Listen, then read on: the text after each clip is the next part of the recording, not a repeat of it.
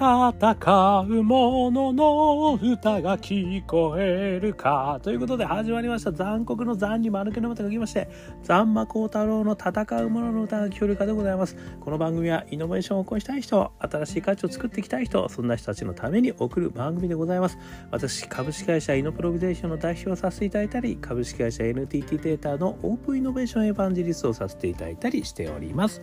さてさて、えー、本日ついにですね、2022 2022年、えー、3月31日を迎えたということでございまして、えー、私の会社イノプロビゼーションもですね無事に年度末を迎えることができました。ありがとうございます。バーということでですね、えー、これでやっと2年が経ったと。まあ本当は正確には4月のえー、16日が創立記念でございますもうちょっとでございますけど、まあね、年度末を迎えたということで、なんとか2年を乗り越えたということでございます。皆様に、あの、感謝感激、雨あられでございます。えー、ね、これからもですね、新しい価値をなんとか作っていく人を応援し、さらに私自身も新しい価値を作っていきたい。そんな風に思っているということでございます。そしてですね、実はこのポッドキャストを始めたのも4月の頭頃ですね。えー、何日だったか忘れましたが、4月の頭頃、昨年のですね、まあちょっと話してみるかと。いうことで、ちょぼちょぼっと話してみたら意外となんか楽しいぞみたいなことで、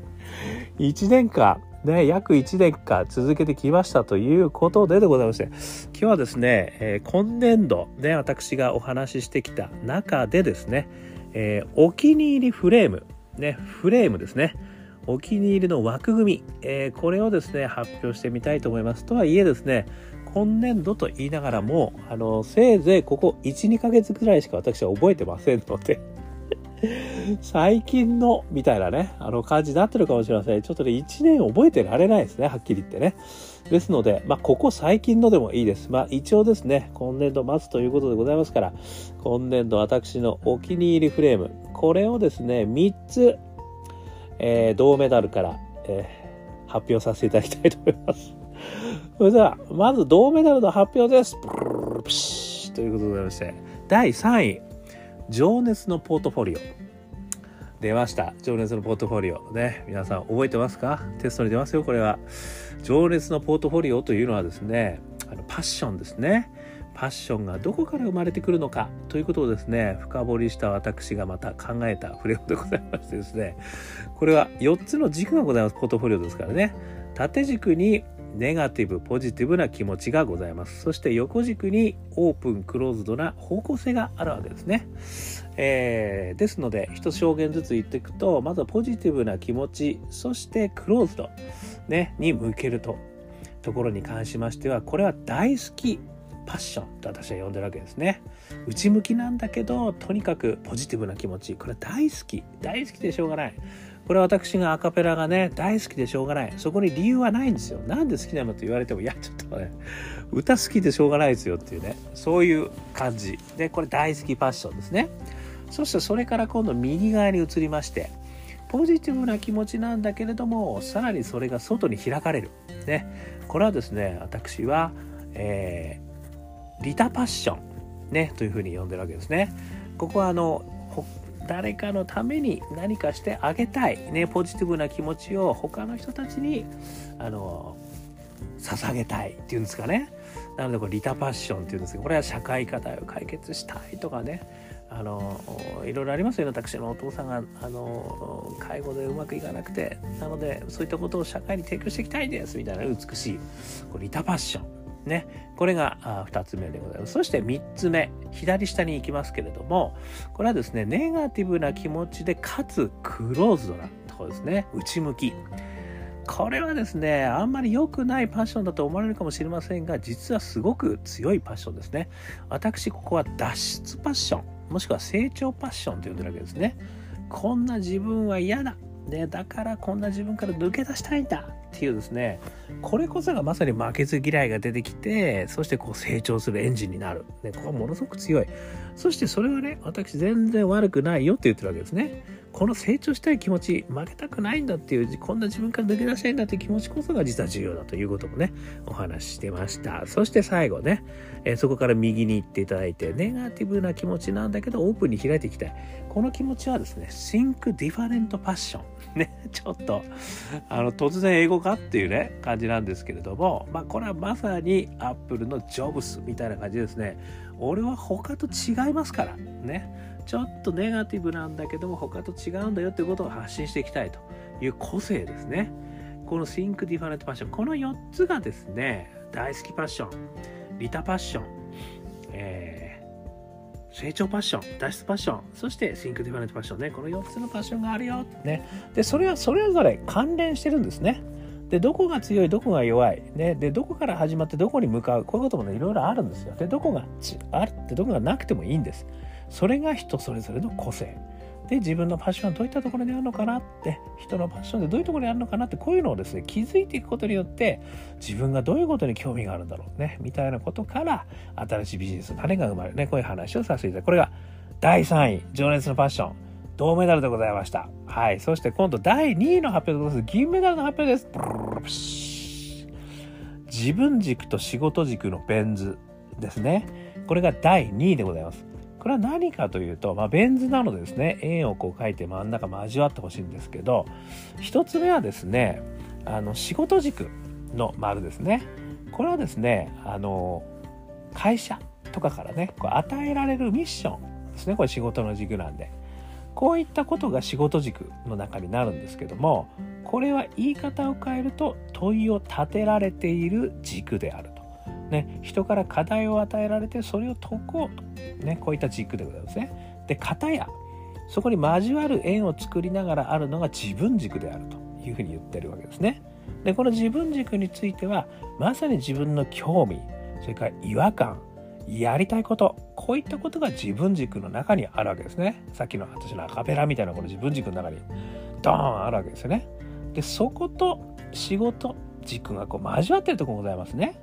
でこの3つの証言があるんですねこのベン図にはねでこの自分軸のところここがすごく大事だという話させていただいて先ほどの仕事軸が問いを立てられることに対して自分軸は問いを立てることであるというふうにお話をさせていただいてるわけですね。でイノベーションをする場合には自らがやっぱり問いを立てるこの練習をすることがすごく大事ですよと。なぜならばイノベーションはとにかく心が折れるからですね。何回も失敗するからです。だとすると人から言われてやってるような話だとすぐに「すいませんできませんでした」って言っちゃうんだけど自分軸から始まったものに関しては自分がやりたいことですからそうすると諦めない。ね、何回も言ってますけど、ベンチャー企業様が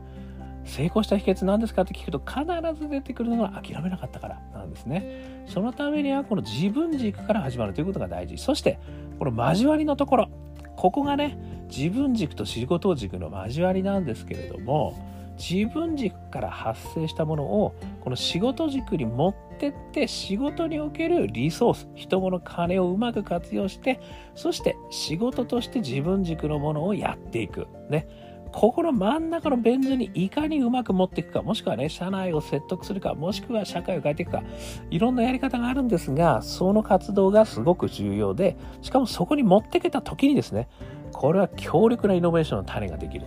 自分のストーリーに乗っかった強力なイノベーションの種ができる。っていうことをねお話しさせていただいた。っていうことですね。自分軸と仕事軸ね問いを立てられるから問いを立てることへそしてそのベン図の真ん中にビジネスの種を持ってこいということでこれでイノベーション爆発するとこれが銀メダルでございましたねこれまあ私がね、あの考えたというか、まあいろいろ先輩から言われたことですね、ちょっとこう、うまいこと書いちゃったっていうところもあるんですけどね、一応こう、こういう考え方というのは私がこう、作らせていただいた。そして最後、金メダルは、ブルルプシね、皆さんもう分かりますね。私が何回も言ってることでございます。パッション仲間大義でございますね。イノベーターフレームでございます。ね、イノベーターの3つのフレーム。これはパッションがあってそしてそこに仲間が集ってそして大義で結びつく、ね、この3つのフレームが必ずイノベーターにはあるとそしてその3つのフレームで見ていくとそのイノベーターのストーリーが見えてくるということですね。で自らがイノベーションイノベーターになっていくためにはまずはパッションから始めろと。そしてそのパッションから仲間がついてくると。でついてきた仲間と一緒に大きな大義を掲げてそこに向かっていく、ね、こういった流れを作っていくということがですねやっぱりイノベーションにはすごい大事だし歴代のイノベーターを見ると皆さんこの3つをですねうまくこう活用してるよと。言ったところのお話をさせていただいてたっていうことですね。とにかくあの私はこのパッション仲間大義言い続けたいと思ってますね。これをやっぱりね、これ簡単なフレームでね、こう見ていくってことがですね、実はすごく物事をね、分かりやすく捉える、いや、抽象的にあの大雑把に捉えることができるようになるわけですね。もう一つ一つの課題になるとね、こうわけわかんなくなっちゃうから。ね、こういったこう大きなフレームで見ることによってこう進んでる方向性をねこうチェックし確認しそしてアクションしていくことができるということかなということで、えー、フレームをお話しさせていただきました。ね、この3つのフレームはですね、まあ、いろんな人たちのご意見を聞きながら私が勝手に言ってるものなんですねこうやって。で、これがすごい実は大事だと私は思っていて、今日言いたいことは実はここなんですけれども、自分なりのフレームをね、やっぱりこう勝手に作ってみるってことがね、実はすごく大事なんじゃないかなって私は思ってるんですよね。別にこれが本になろうがね、論文になろうが、あの知ったこっちゃないわけですね。あの私としてはこのフレームで見ていくとすごく物語がよく見える。もしくは自分自身が理解が深まるっていうんですかね。いろんな物事を見ていくときに、やっぱあるフレームをこう入れることによってですね、物語がすごくこう、いろいろこう見えてくるんですよね。ちゃんと分かりやすくあの見えてくると。まあもちろんね、その曖昧なことはね、全部あるんですよ。だから分かりやすくすれば全部いいってことではないんですけども、やっぱりこう理解する、ね、人間がこう頭の中にピュッとこう早くこう、ね、理解把握するためには、まあ、ゴールデン3、ね、私が4つ3つって言ってるのはこれゴールデン3なんですよね。頭に入りやすいんですよね。なのでそのフレームも、ま3つから4つぐらい、ポートフォリオだと4つになりますけどね。でもこれ軸で言えば2つですからね。まあそういったもので、分かりやすくフレームをこう切る。で、そしてそれを、ね、いろんな人がフレームありますよね。あの、ビッグボスコンコンサルティングのポートフォリオみたいなね、有名なフレームとかありますけれども、あね、あの、コトラのなんちゃらなんちゃらとかありますよね。ファイブフォースとかね。だからそういうのも全部フレームなんですけども、これは別に偉い人のフレームでやってみることはすごく分かりやすいししかもこう生き残ってるフレームって分かりやすいんだけど自分自身でフレーム作るってことがすごい大事だと私は思ってるんですよ。それはなぜかというと自分自身が理解できる一番要は美味しく調理できるその調味料なんですよね。だからこの調味料とこの器具ですよね調味器具。これをやっぱり自分なりのものを持っていくということによって自分なりの理解ができるようになるんですよ。そうするとその理解のフレームに入れとくとですねいろんなことが横並びで比較できるようになってくるんですよねそれが。なので自分なりのフレームをあの作ってみるっていうことがねあのすごい大事なんだろうなって私はあの思ってるということですね。でこれはね実はあのコンサル時代にあのよしじゃあまじゃあお前今の課題を4つのフレームに分けて書いてってことで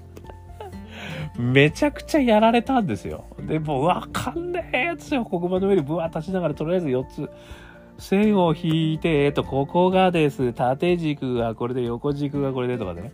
この切れ味。この切れ味が、ね、コンサル時代はですね、結構なんかね、いろんなとこで競ってた。ね、この切れ味、俺の今回のこれすごいよ、みたいなね。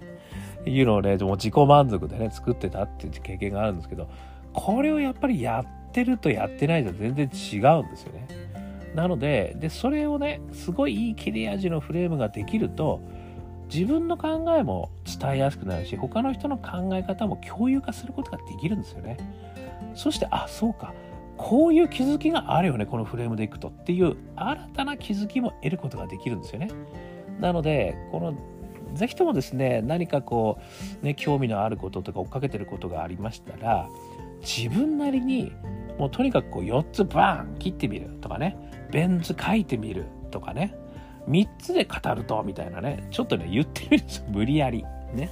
そうするとですねあの意外と自分のフレームなんて誰だってできますよこんなの。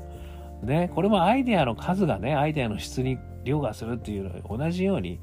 とにかくたくさんやる。ね。これがすげえ大事です。ね、そういうことをね、こうやってみるのもいいんじゃないかということをね、今日もちょっと一つお話をさせていただいたということで、